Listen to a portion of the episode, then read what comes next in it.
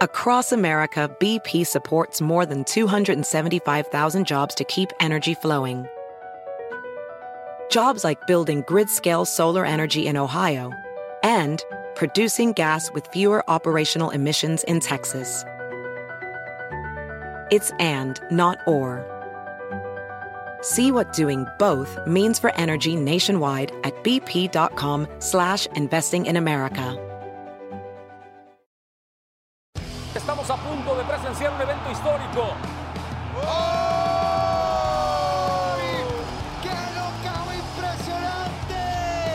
Y así, así, Wow. así, se reitera como campeón. ¡Qué locura! ¿Qué tal amigos? Esto es UFC Entre Asaltos, el podcast oficial de UFC en español. Esta vez estaré llevándole la conducción del programa. Brandon Moreno, como saben, se está preparando para esta pelea por el título interino el 30 de julio, así que hoy tomo el lugar de él.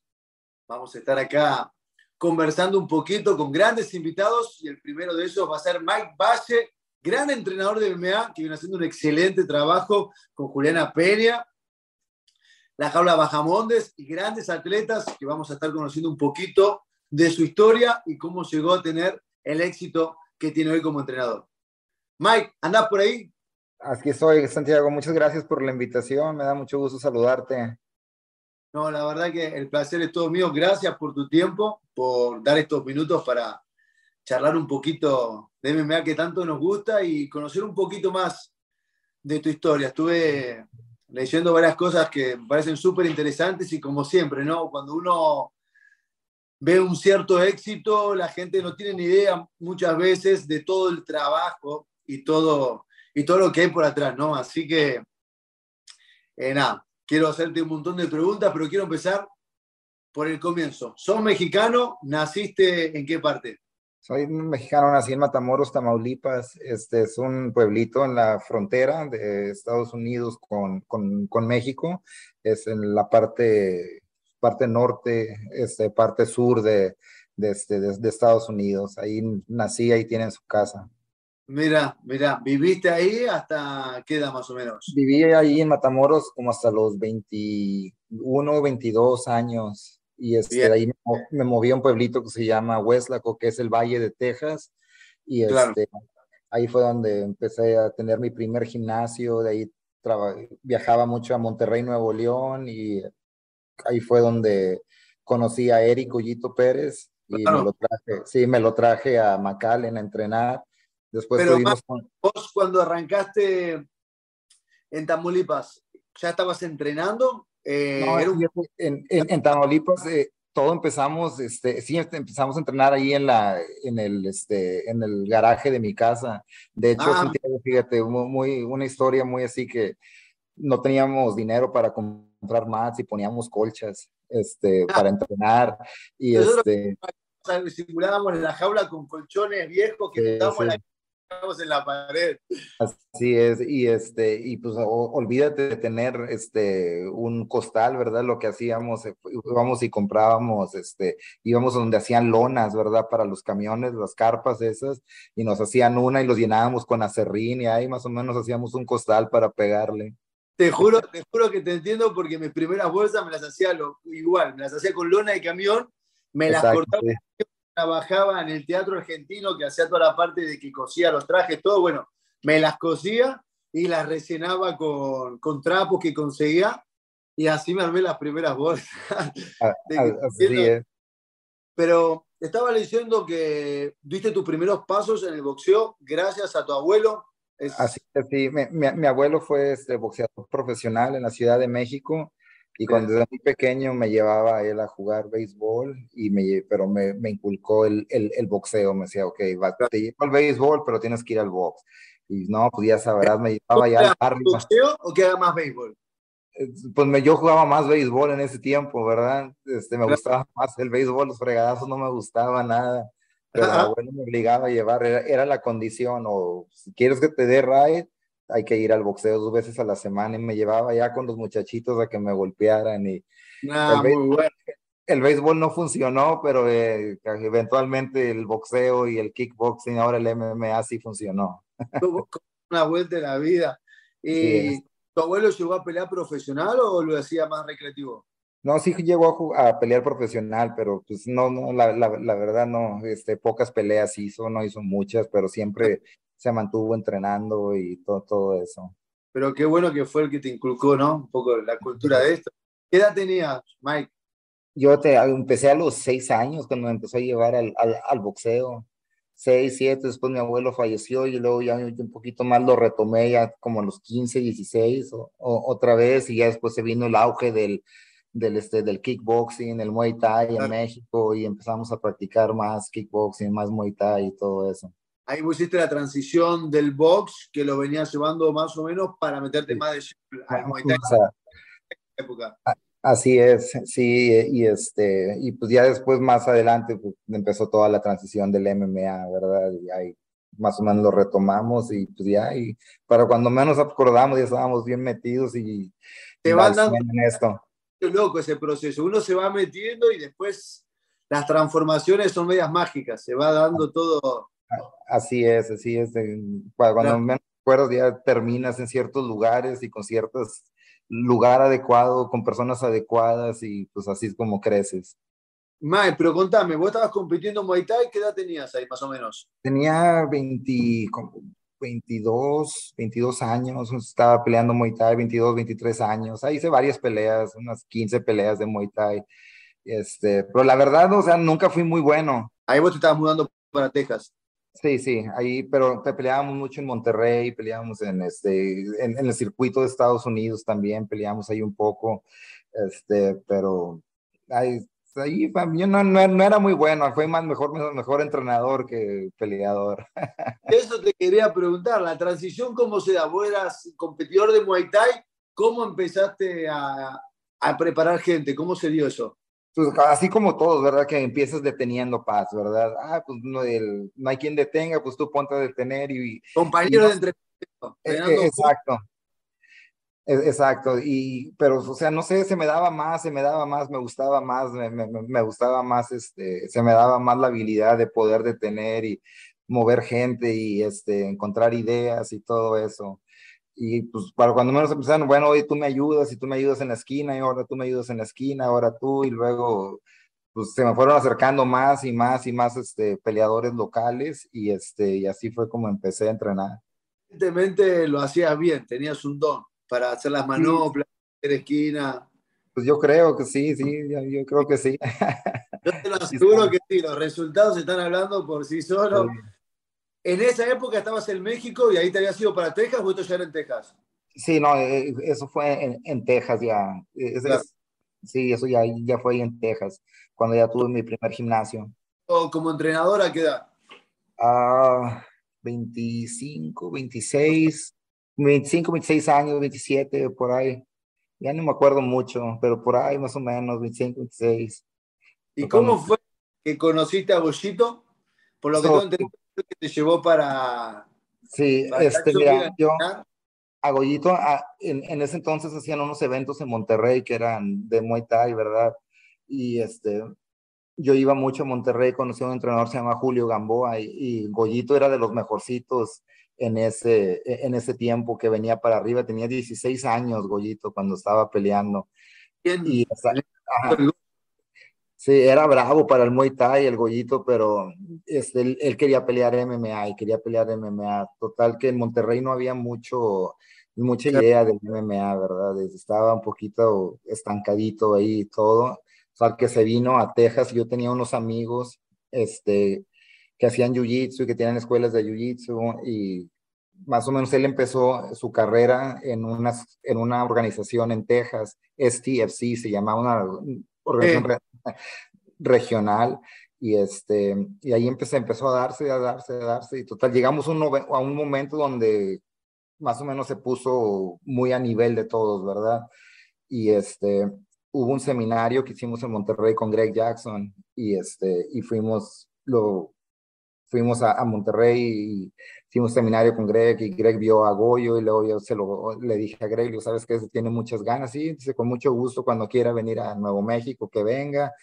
Qué bueno. Y, después, sí, me, y después me vio Greg mover gente, ¿verdad? Ahí también y luego me dice, tú también cuando quieras venir, ven. y total, Goyo tenía una pelea y me fui con él para allá, a Nuevo México, y este, y empecé a moverlo a él, y pero cuando menos acordé se me acercó Carlos Conde, en ese tiempo estaba Gina Carano, se me acercó ella, se me acercaron todos, todos, y este, y Greg me dijo, ¿sabes qué? ¿Por qué no te quedas a trabajar aquí? Le dije, Luis, sí, pues claro, con mucho gusto, y ya me quedé allá. Espectacular, Carlos Conde, que en esa época venía súper bien. Venía muy bien, sí, y luego pues viví con Cowboy Cerrone, viví por dos años con él en su rancho, lo, lo entrené mucho tiempo, a Lenor García y a todos ahí, a toda la banda, Travis, Brown y toda la banda de ahí. Ahí ya te empezaste a introducir con un primer nivel mundial y después sí. como entrenador del plan de desarrollo de Ultimate Fighter. Así es. Pero te digo que fue lo que me, me, ayudó mucho este Santiago, de que estaba en un lugar donde tenía mucha responsabilidad, ¿verdad? Pero yo no era al final del día el responsable, ¿verdad? Era Greg y Winkel. Claro, claro. Ellos es el nombre de su gimnasio.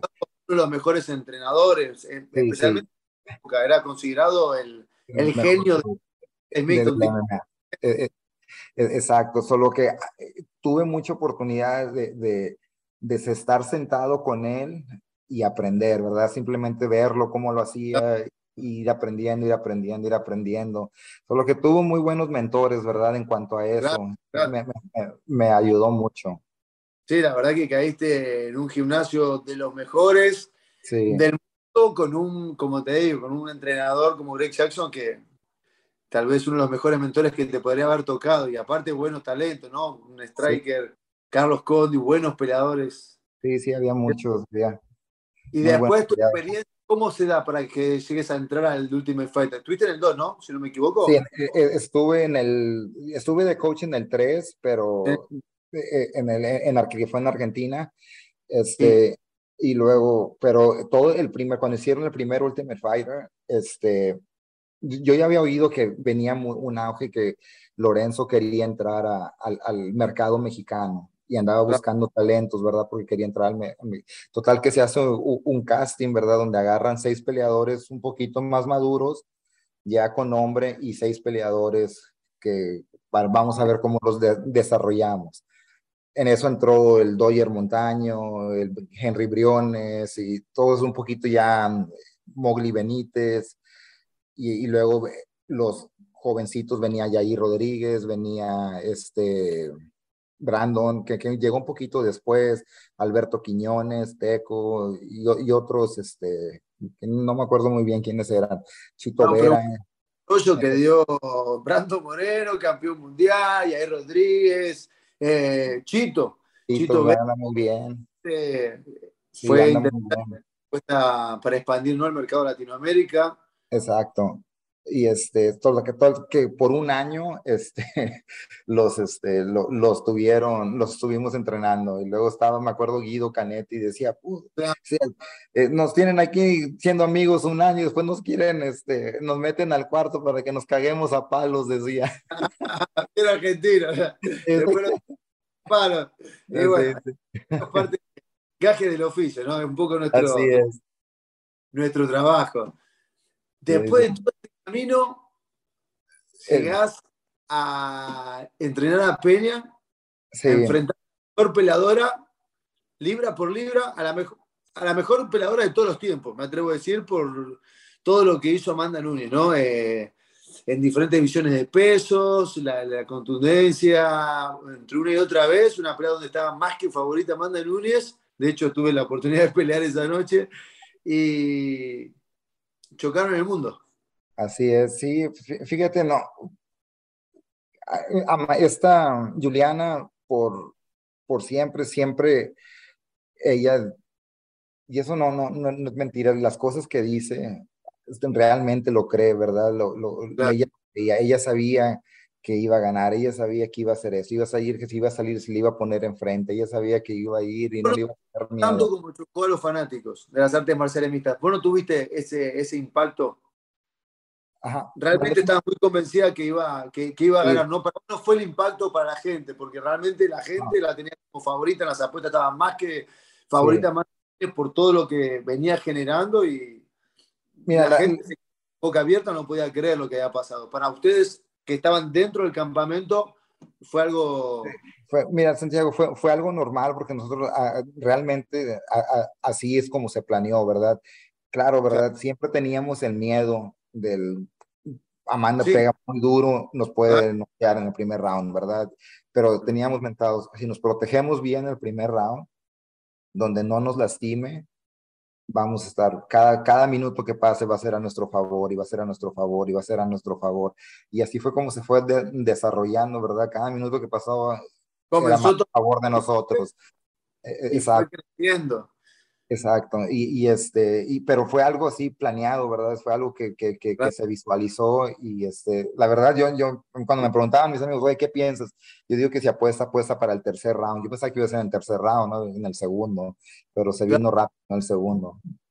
Claro, claro, claro, por eso, ¿no? Cuando uno está envuelto en la preparación o conoce al atleta, las situaciones son diferentes, por eso te preguntaba, ¿no? Porque, bueno, yo como compañero en ese momento de Amanda Nunes, tengo una muy buena relación y realmente todo lo que venía generando, yo en ese momento decía, no hay nadie para Amanda Núñez.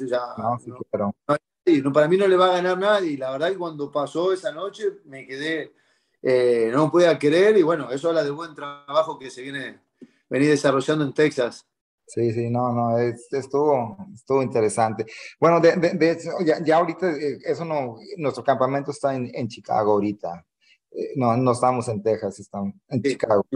Hace como ocho años más o menos que estás en Chicago. Sí, ya tengo ocho años acá en Chicago, sí, este, ya, ya estamos acá.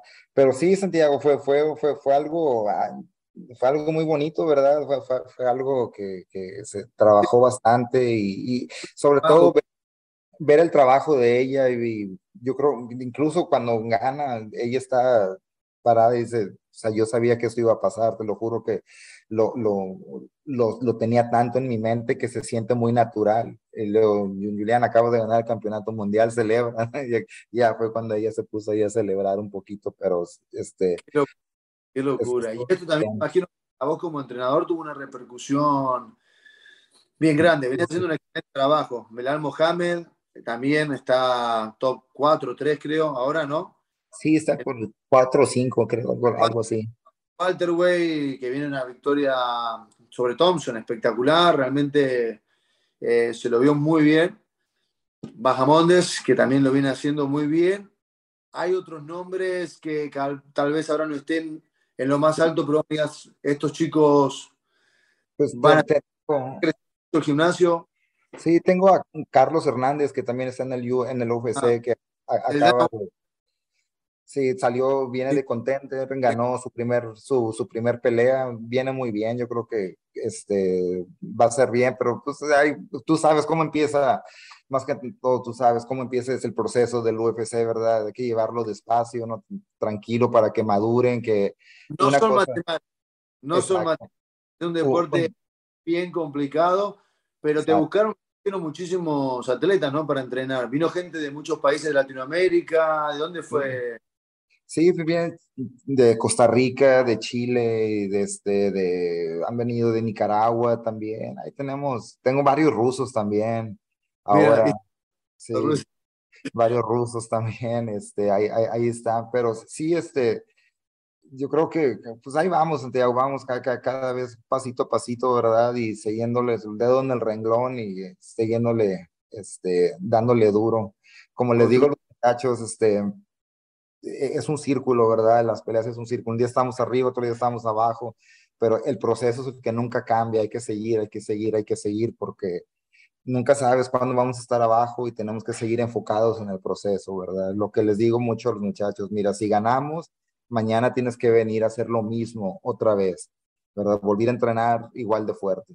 Y, pero igual si perdemos, tienes que volver a hacer lo mismo, solo que el resultado, eso se deja, eso se va a dar como se tenga que dar. Le digo, pero el proceso tienes que estar sobre el dedo del renglón, ya sea ganes o pierdas. Si ganes o pierdas, tienes que todo el tiempo estar. Acuerdo, mil por ciento. Creo que por mi experiencia también, la diferencia es en la constancia, ¿no? Claro que con buenos resultados es más fácil permanecer porque todo fluye mejor, porque ahí, ¿no? Y cuando vienen los resultados adversos, creo que ahí que está el desafío, ¿no? De mantenerte firme sobre sobre la adversidad, pero creo que eso es lo que hace la diferencia en, en todo, ¿no? Creo que como entrenador, atleta, en la vida en general, creo que es una regla, ¿no? Así la es.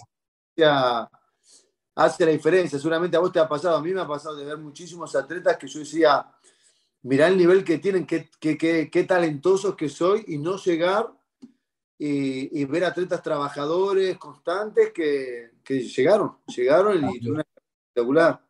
Exacto, sí, sí, eh, de acuerdo, es, es, totalmente de acuerdo con eso, nada más, es la, como dices tú, es, es, es, la constancia y estar sobre el día a día, el día a día, un paso, un paso hacia adelante, un paso hacia adelante. Ya lo que pasó ayer, pues ya no importa, ¿verdad? No, vamos a ver lo que sigue para hoy, los triunfos, campeonatos, todo lo que puedas tener ayer, pues eso ya, ya pasó, hay que seguir, que es lo que vamos a hacer hoy. Es un poco el desafío, ¿no? De estar Así. ahí plasmando constantemente objetivos a futuro y, y, enfocado en el presente, laburando. Sí, claro, claro, no, hay más. ¿Cómo viene la preparación? 30 de julio, revancha, una revancha donde hay mucho juego, donde Peña estará contra Amanda Núñez y lo tenemos a Bajamondes también. ¿Cómo viene esa preparación de ambos? Pues bien, bien, andan muy bien ahorita, desde, de hecho, hoy, hoy fue día de, de, de, sparring para Juliana y muy, muy, bien, o sea, seguimos igual, o sea, sobre el dedo del renglón, o sea, y ahora estamos viendo, pues nada más trabajar en ciertos ajustes, ¿verdad? De ciertas cosas, a ver cómo, a lo mejor cómo nos van a atacar o cómo vamos a atacar diferente esta pelea, ¿verdad?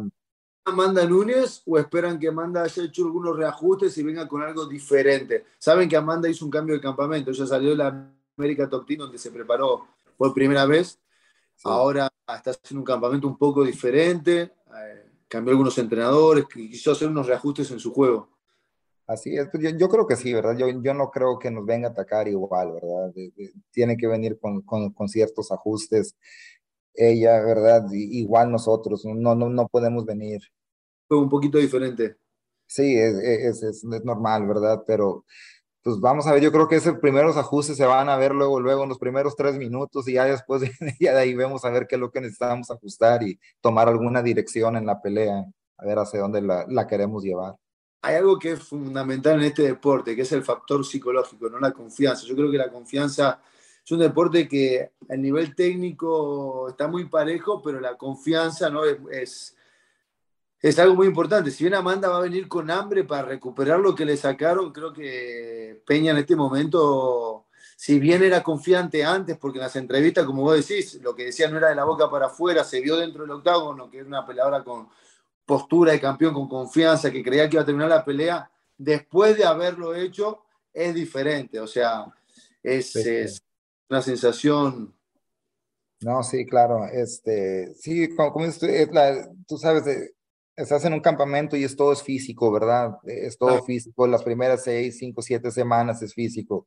Las últimas dos semanas ya se empieza a, a hacer todo mental, todo mental, todo mental y todo mental y tienes que llegar el día y este y, y seguir eh, con, con, con, tu preparación mental. Lo físico ya vienes preparado, ya vienes con lo que tienes sí. que ir y ahí es mental, ¿verdad? El, lo importante dentro de ese procedimiento mental es que cuando estás dentro del campamento, vamos a decir, no me siento bien. Muchos dicen, bueno, pues ve a descansar. Digo, no, no, no, no, no, no, no, hay que venir a entrenar, ¿verdad? Porque a lo mejor ese día de la pelea no te vas a sentir bien. A lo mejor la comida cayó mal, a lo mejor no dormiste bien, a lo mejor pasó esto, a lo mejor te duele esto, a lo mejor la cama está muy mal, estás acostumbrado a dormir en tu cama, vas y te quedas en una cama que no es la tuya, no dormiste bien, este, te hablan, esto, loco, son muchas cosas, ¿verdad? Mil factores. Ajá, mil factores que pueden pasar y que, y, y, o sea, tú eres peleador, o sea, si yo te hago una pregunta a ti, te digo, Santiago, ¿cuándo te has sentido tú al 100% en una pelea? A lo mejor me vas a decir una, dos, a lo mejor, no, no, o no sé, a lo, a lo mejor ninguna. No, eh, son tantas cosas, ¿no? La gente que no sabe, la deshidratación, la recuperación, que la comida, Exacto. que a veces hay diarrea, que a veces no dormí, que a veces Exacto. hay tantos pequeños detalles juntos que, que es verdad, que creo que lo que hace la diferencia es mantenerte enfocado y perseverante a base de cualquier cosa que esté pasando, ¿no? A veces de cualquier cosa. Exacto, ¿verdad? Y solo que hay, hay, nada más es estar fuerte mental, ¿verdad? Pero hay que trabajar durante esa preparación mental también durante el campamento y es algo que Juliana hace muy, muy, muy bien. Muy bien. El mismo día, Bajamondes. Va a estar también. ¿Cómo están planteando la pelea de él? Contar un poco más. Pues va, va, a ser una pelea complicada. Este muchacho es un muchacho duro, ¿verdad? Es europeos duros, este, muy buen striking, tiene muy buenas caderas también. Y este, pero yo pienso que ahí con el Bajamondes tiene mucha habilidad, una guardia, otra guardia, patea por aquí, patea por allá. Yo creo que tiene, tiene mucha diversidad. Mantiene muy bien la distancia, un buen juego de ras de lona. E, exacto, sí, este, y lo que no, no piensan también, su jiu-jitsu es bueno, su lucha es buena, o sea, no, no, no, tiene buenas, tiene, tiene muy buenas transiciones ahí, ya se, se vio una sumisión en su última pelea, solo que anda, anda bien, anda muy bien. ¿Lo ves? ¿Vienen confiantes? ¿La ven por decisión, sometimiento o no knockout? Pues yo creo que va a ser una pelea muy dura, yo creo que a lo mejor yo creo que lo puede hacer un TKO este muchacho con, de acuerdo a mucho volumen, pero sí, sí, porque es un muchacho duro, duro, este, este, fuerte, duro, eso es lo que va a estar así, noquearlo, ah, lo mejor, ¿verdad? Pero yo creo que un knockout técnico en el... Con el trabajo. E, exacto, así una acumulación. A vos como entrenador, tener dos peleadores en la misma cartelera, ¿te afecta? ¿Te motiva? ¿No te, te da lo mismo? Eh, a mí es, a veces sí es, es, un poquito complicado, ¿verdad? Porque tienes que estar enfocando en dos y luego sobre todo con la importancia de la pelea de, de Juliana. Es, ah, tengo que ir acá, ahora tengo que estar acá y, y este... Y luego los, las, ya salió uno. Sí, sí. A veces la comparación entre las peleas está bueno, pero cuando las peleas son seguidas, de hecho cuando cuando Amanda pelea con Peña, eso fue el 11 de diciembre, el año pasado, yo peleé, yo estaba, peleaba con Geoff Neal, después peleaba Amanda Nunes y después peleaban Dustin Poirier. Mikey Brown estaba en la esquina de los tres.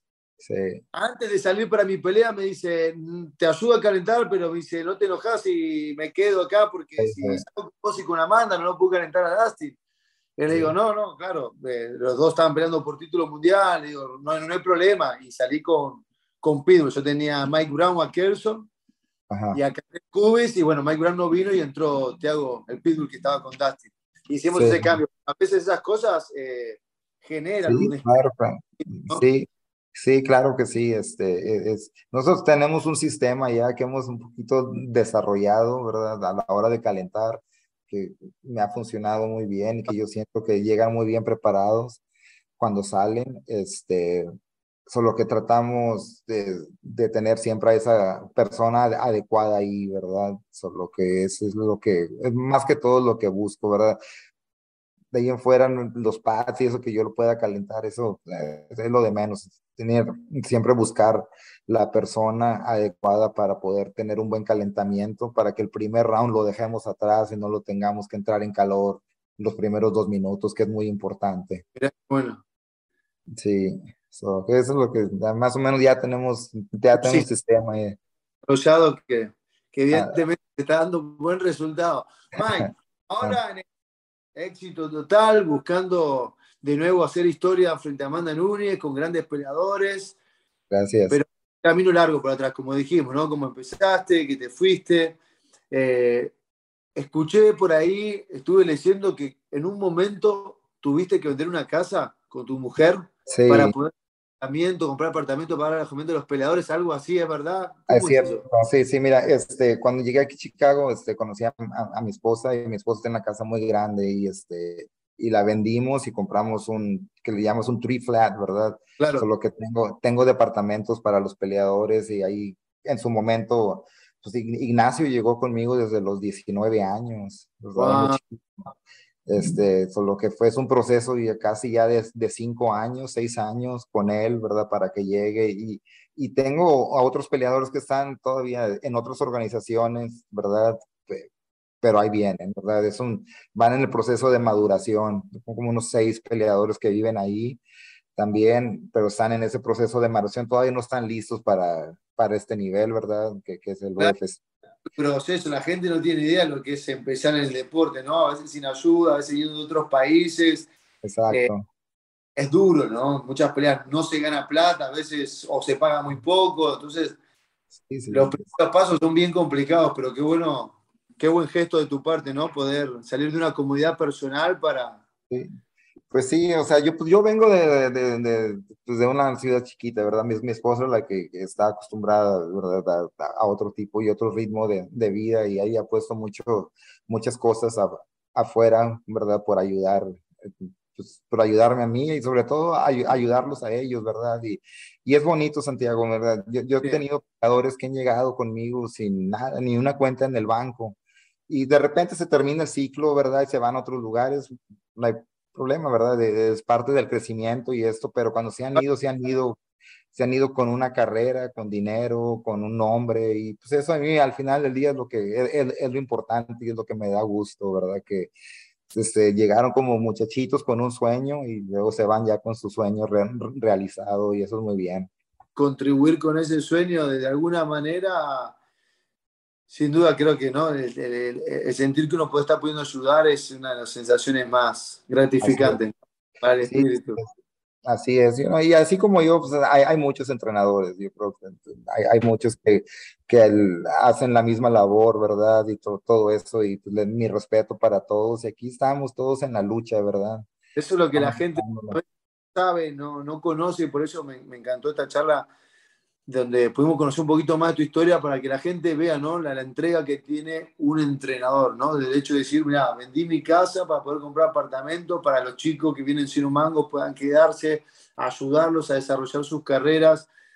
Eh, ¿Cuán importante es un entrenador para un peleador? O sea, el peleador se sube ahí, pero el trabajo está hecho en equipo. O sea, darle el valor, esto lo digo como atleta, ¿no? Darle el valor que realmente se merecen los entrenadores, porque sin un buen entrenador de lado nosotros no somos nada. Así que la verdad que de mi parte como atleta te felicito de corazón por el laburo. La verdad, la estás haciendo como entrenador, el laburo eh, humanamente, más allá de como entrenador, ¿no? De decir, loco, vení, no tenés un mango, te ayudo. Yo empecé mi carrera también, sin un mango, yéndome a Brasil, a vivir una carpa, a cagarme de hambre. Entonces, sí. eh, esa gente que te ayude eh, y que te abra las puertas como lo haces vos es, es, fundamental para que algunos sueños se hagan realidad, loco. La verdad que, Mike, gracias, te gracias. Nada, gracias. Me, charla, muy buena, muy, muy, buena historia y muy lindo poder conocer un poquito más ahí de, de, de todo tu trabajo. Muchas gracias, Santiago. Y es como te digo, mira, eso es lo, lo único que les digo a, a, todos los entrenadores ahí, ¿verdad? Cuando llega un muchacho a tu, a tu gimnasio, ¿verdad? Y llega con un sueño, es tu compromiso, ¿verdad? Es tu compromiso que tú tienes, que este muchacho llega a poner el tiempo, ¿verdad? Y es algo que no podemos recuperar en la vida, el tiempo. Cada, cada hora que pasa está perdida, ¿verdad? Solo que hay que tratar de ayudar a la persona lo mejor que se puede, con, de la mejor manera para que él pueda sobresalir, porque él viene, a, él pone su tiempo en tus manos y te dice, ¿sabes qué? Guíame para que yo pueda hacer esto. Si no tienes las capacidades para hacerlo, déjalo ir, que se vaya a un lugar donde alguien tenga las capacidades para hacerlo, ¿verdad? Porque veo mucho eso a veces. El, el que vos hablas es algo fundamental, Mike, porque hay mucho ego envuelto y muchas veces a mí ha pasado con chicos que a mí muchas veces me preguntan, che, ¿qué tengo que hacer para poder irme, para hacer la carrera? Y yo le digo, bueno, anda a buscar conocimiento, es fundamental correr atrás de un deporte que está en constante evolución y que está creciendo, y más en los países de Latinoamérica que, que todavía el desarrollo no es tanto. No, pero si me voy, mi entrenador se enoja y ahí es donde entra la parte del ego, ¿no? Entonces lo que vos dijiste es fundamental, ¿no? Tener la, sí. la capacidad de decir, si yo no te puedo ayudar, anda y te deseo lo mejor. Si algún día volvés bien y si no también, o sea.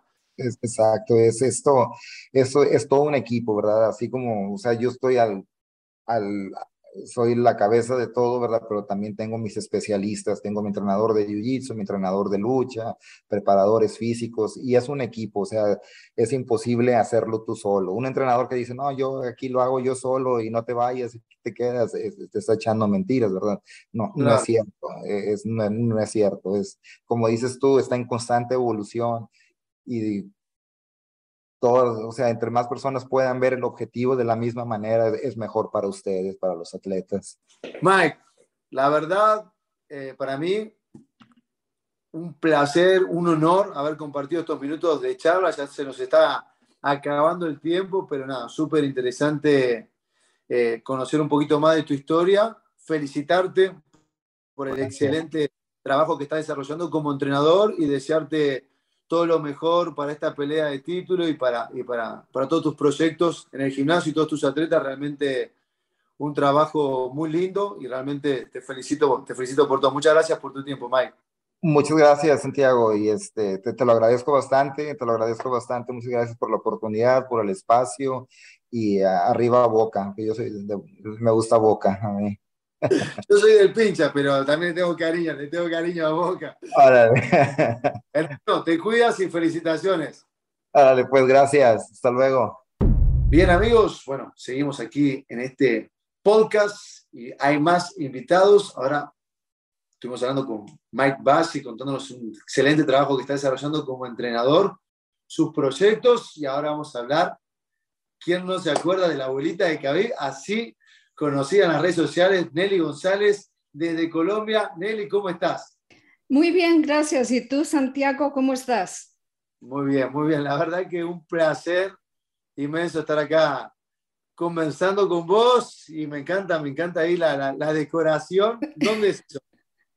Uh, bueno, uh, la verdad es que uh, dije, bueno, voy a tratar de colocar algunas de las cosas que he guardado y como es la Semana Internacional que viene, voy a poner las banderas, una, um, la cosita del UFC, la foto de Habib y el letrero.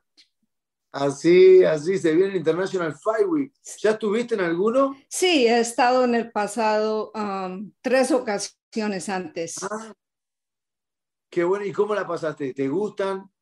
La verdad, increíble. Um, la primera vez que fui uh, fue en el 2009. En aquel entonces todavía no la habían llamado International Week pero fue uh, el principio de todo. Uh, la primer, después de eso estuve en el 2013, fue grandísimo, habían muchos peleadores, ya sabes, um, era um, increíble la experiencia de estar en contacto con todos los peleadores favoritos y poderlo tomar fotos ahí juntos con ellos, darles abrazos. En ese entonces, pues nada de epidemia ni nada de eso, ¿verdad? Claro. Um, increíble, increíble. Es lo lindo del International Fight Week, ¿no? Que uno se puede acercar a, a estar en contacto con los peleadores, sacarte fotos, hay muchas actividades realmente muy divertidas, pero yo quiero saber cómo comenzó este fanatismo por las artes marciales mixtas. ¿Cómo arrancó todo esto? ¿Te gustaba ya el boxeo de antes? ¿Venís de una familia de atletas? ¿Cómo se fue dando? Sí, la verdad, um, he sido af aficionada al deporte desde joven. Uh, más que todo, empecé a mirar boxeo um, en mi país y desde ahí, ya después de que llegué aquí a los Estados Unidos, um, seguí con el boxeo y um, luego vino el UFC, sí. eh, bueno, los artes marciales mixtos sí. en los años de los noventas. entonces, uh, lógico que los artes marciales mixtos mucho más interesantes, mucho más divertidos, un poquito más violencia, variedad, pues toda la cosa que no tiene el boxeo. Entonces, uh, así fue que me volví fanática más al, a, a, los artes marciales mixtos. ¿Llegaste a ver peleas de boxeo en vivo? Sí, sí, sí, uh, sí y he ido aquí también. Has ido a ver boxeo. ¿Y cuál fue tu primer evento de UFC en vivo?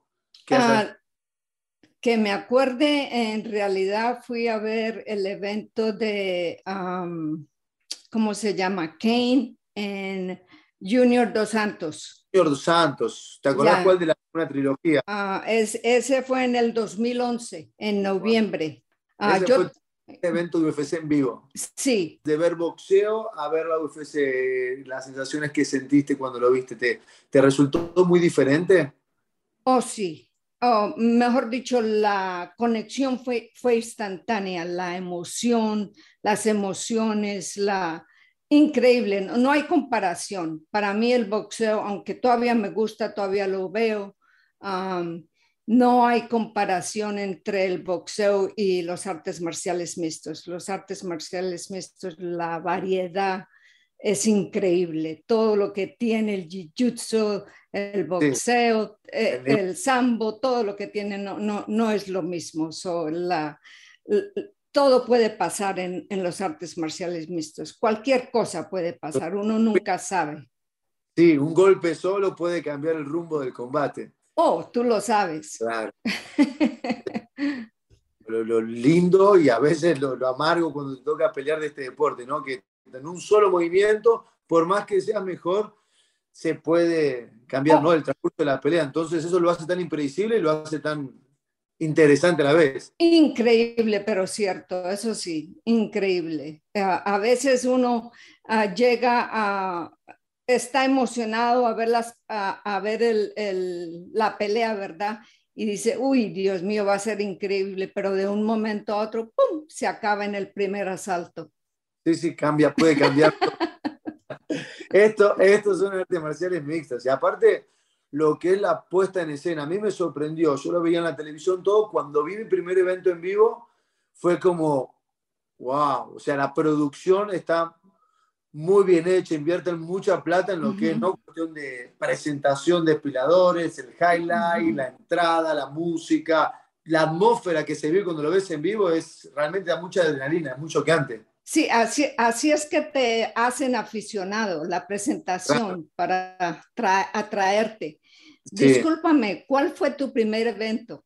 Mi primer que viste en vivo. Mi primera pelea que vi en vivo fue cuando peleó un compañero mío de que yo entrenaba con él que se llamaba Thiago Tavares. Creo que él peleó con Spencer Fisher, si no me acuerdo, que fue en el UFC Río, la, el primero, que uh -huh. peleó Minotauro, peleó Anderson oh, Silva. Sí. Wow, fue un evento, encima Anderson Silva, Minotauro ganó esa noche. ¿Quién más peleó? Creo que peleó Fabio Maldonado. Realmente fue una noche. Esas son grandes, grandes estrellas del UFC. Esas, y fue un evento donde los locales ganaron con peleas que quedaron para la historia, entonces fue mágico lo que se vio esa noche. Fue uh -huh. un evento que me fui enloquecido. ¿Y de ahí, y, y cuándo empezaste esto a entrenar? No, ahí ya yo di los primeros pasos en Argentina y después, bueno, me metí, me fui para Brasil para aprender un poquito, evolucionar un poquito más del deporte, era muy nuevo, Mm, hace y empecé a dar mis eh, empecé a pelear en Brasil. En Brasil llegué a vivir siete años y bueno, Oh, de- y decidí irme a Estados Unidos. Pero ya entré al reality show de, de, de UFC en Brasil, ya conseguí el contrato con la compañía y después que entré al UFC en 2013 me fui para, ujú. para vivir acá a los Estados Unidos. Oh, qué bien. Un Ah. paso muy grande, ¿verdad? Sí, muchos años ya, son 15 años fuera de casa por el deporte, apostando Mm, años a lo que me gusta, pero un lindo, un lindo camino. Como siempre digo, es el precio que me toca pagar, pero por una buena causa. Así que Es buena, es buena la causa. Te Nelly, felicito. muchas gracias, Nelly, muchas gracias. ¿Cuál es tu peleador favorito? Ah, yo sabía que me ibas a preguntar eso. La verdad que hoy en día, uy, es increíble. Lógico que todo el mundo sabe quién es mi favorito, ¿verdad? Que está detrás mío. Pero ah, hay tantos peleadores tan buenos, excelentes hoy en día que es difícil escoger ah, específicamente uno solo por una cosa, porque... concuerdo, concuerdo. ¿verdad? Eh, eh, si digo me gusta este por este, porque es buen, tiene buen jiu-jitsu, el otro tiene jiu-jitsu, tiene boxeo y tiene sambo, el otro tiene de todo. Claro. De- a cualquier momento te, te pone un ah, rear naked choke y bueno, y ahí te acaba en el piso. Así es. E- es, eso es increíble. Tengo ah, favoritos hombres ah, tanto como mujeres. Entonces, y, y- y hay muchos peleadores nuevos también. Tienes que Y mucho talento mirar. Sí, increíble. Ahora, la pregunta viene, yo sabía que era Khabib y ¿Qué significó para vos eh, tomar esa foto con Khabib? ¿La estuviste esperando? ¿Cuánto tiempo estuviste afuera bajo el calor para gente que no sabe para conseguir esa foto y ese tiempo con tu ídolo dentro de las artes marciales mixtas? La verdad que um, es, fue una experiencia increíble que no puedo poner uh, con pocas palabras, ¿verdad? Decir cómo me sentí. Um, sí, duré casi cuatro horas afuera, pero ajá, le tengo que agradecer mucho ya a uno de los uh, seguridades de Dana White también a Islam, que fue el que me, primero que me puso en el video, y lógico que a Dana White, porque él fue el que lo puso ah, por medio de las redes sociales. Claro. y por último, Habib, que se puso de acuerdo de que me invitaran a la casa de Ali a que lo fuera a conocer, y la verdad que yo nunca jamás esperé de que yo lo único que me imaginé que iba a pasar fue de que a lo mejor me iba posiblemente si tenía suerte me iba a tomar una foto con él, ¿verdad? Afuera del Apex, pero no pasó así. Resulta que ah, llegué a la casa de, últimamente llegué a la casa de Ali y ahí estaba Habib y comimos lunch y, imagínate, increíble. Algo, algo que nadie se imagina. sí. Ali Belasis, que es el representante, el manager de Javi, para gente que no sabe, era, peleadores de, de, UFC como sí. Sí, realmente. Increíble, increíble. Y, y, bueno, la bienvenida que me dio como si fuera familia. No puedo decir, eh, mejor dicho, me pusieron como en un pedestal. Sí, qué lindo. Y también tuviste la oportunidad de estar con Dana, que Oh, imagínate, Dena, oh, aquí en el corazón lo tengo. Qué hombre tan bueno. Y mira, no solo yo digo porque él me atendió bien, pero la gente que trabaja para Dena dice que es uno de los hombres mejores de que ellos pueden trabajar para él, que, es un hombre que es muy buen, ah, ¿cómo se dice?, supervisor. Sí, es muy buena la atmósfera que se vive en el UFC. La gente trabaja muy contenta en la compañía. La verdad que hay una energía muy linda, bastante abierta en muchas cosas. Sí, sí, es muy buen clima. Vos vas al UFC y es una compañía donde todo el mundo está trabajando feliz, contento. Realmente es algo. Sí, es como todo, ¿no? va a haber gente que te gusta y otros que no te gustan, pero pues de todo hay un poquito, ¿verdad? Qué, qué linda historia me imagino que ya coleccionaste unas cuantas fotos, porque con todos los International Fight Week que estuviste, me imagino que has conocido unos cuantos peleadores. ¿Hay alguna foto en especial que te esté faltando, que digas, esta la tengo que tener, todavía no la tuve? Oh, my. Bueno, sí, la verdad. ¿Quién crees? Aldo. No he tenido, no he, tenido la y él no va a estar en el International Week, pero también ah, me gustaría conocer a, a la bestia, The Beast. Tampoco, tampoco he tenido la oportunidad de conocerlo a él. Ah, lógico que uh, Glover, y no estoy segura si va, si va a estar Glover. Tampoco este... puedo confirmar, pero me imagino que hay chances que Glover esté en International Fight Week. Primero, no importa, Nelly, te vamos a intentar conseguir esas fotos. Aldo, de Black y Glover Teixeira los vamos a tener anotados. Oh, bueno, gracias, te lo agradezco. Realmente, no, nosotros, te lo puedo decir como atleta, nosotros somos que agradecemos, porque sin duda sos una persona, una gran fanática de este deporte, y la verdad que el amor, ¿no? tu dedicación de tiempo, toda tu buena energía que, que nos brindás, eh, a nosotros se nos transforma en un combustible, ¿no? En, una, en eh, lo que nos da la energía para seguir día a día. Nosotros vivimos pasando por adversidades eh, constantemente y muchas veces, por lo menos lo puedo decir, yo como atleta que a veces me siento en mi casa cuando pongo una foto y me pongo a leer los comentarios de la gente y ese amor que el fan te da para nosotros es elemental para poder seguir con nuestros objetivos y con, nuestro, con, nuestro, con nuestros sueños. Entonces, la verdad que quien tiene que agradecer, Nelly, somos nosotros por, por tu amor hacia el deporte, por tu amor hacia las artes marciales mixtas y por, por todo este cariño. Ojalá Ojalá te sigamos viendo en muchísimos eventos más, en muchísimos International Fire Week, y que me imagino que ya vas a estar presente en este que viene. Si Dios quiere, sí, ahí voy a estar y uh, confío, confío de que a lo mejor dijeron que iban a haber sorpresas o que van a haber sorpresas. También ojalá que traigan a Jerry. Ahí va, ahí va, puede ¿verdad? ser. ¿Quién sabe? Siempre nos sorprende, se está acercando, así que bueno, ojalá que te pueda cruzar por ahí, Nelly. Y ojalá Chamsa tú. Ahí va, ahí va. ahí va, realmente va a estar muy lindo, de eso estoy seguro, como siempre. Así que bueno, Nelly, nada, agradecerte tu tiempo de nuevo, una vez más, agradecerte el cariño, el amor hacia nosotros los atletas, como te lo digo como atleta y humanamente por la gran persona que sos y nada.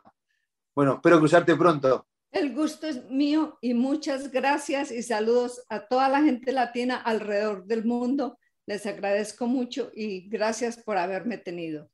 Muchas gracias. Paz, paz. Un beso. Gracias. Lo mismo. Gracias.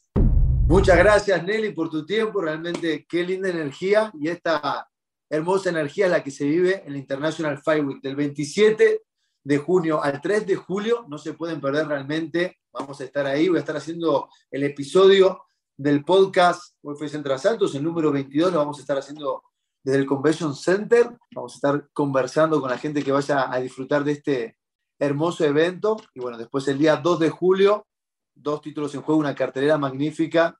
Al lado del octágono, junto a Víctor Dávila, vamos a estar llevándole todas las emociones de este UFC que seguramente va a ser un UFC para la historia. Así que ya lo saben, pueden ver nuestra transmisión a través de ESPN Plus, pago por evento, las preliminares por ESPN Deportes y en el resto del mundo por Fight Pass. Así que ahí lo vamos a estar esperando. Muchas gracias por haberme acompañado y espero verlos muy pronto. Estamos a punto de presenciar un evento histórico. ¡Ay! ¡Qué knockout impresionante! Y así, así, Wow. así, se reitera como campeón. ¡Qué locura!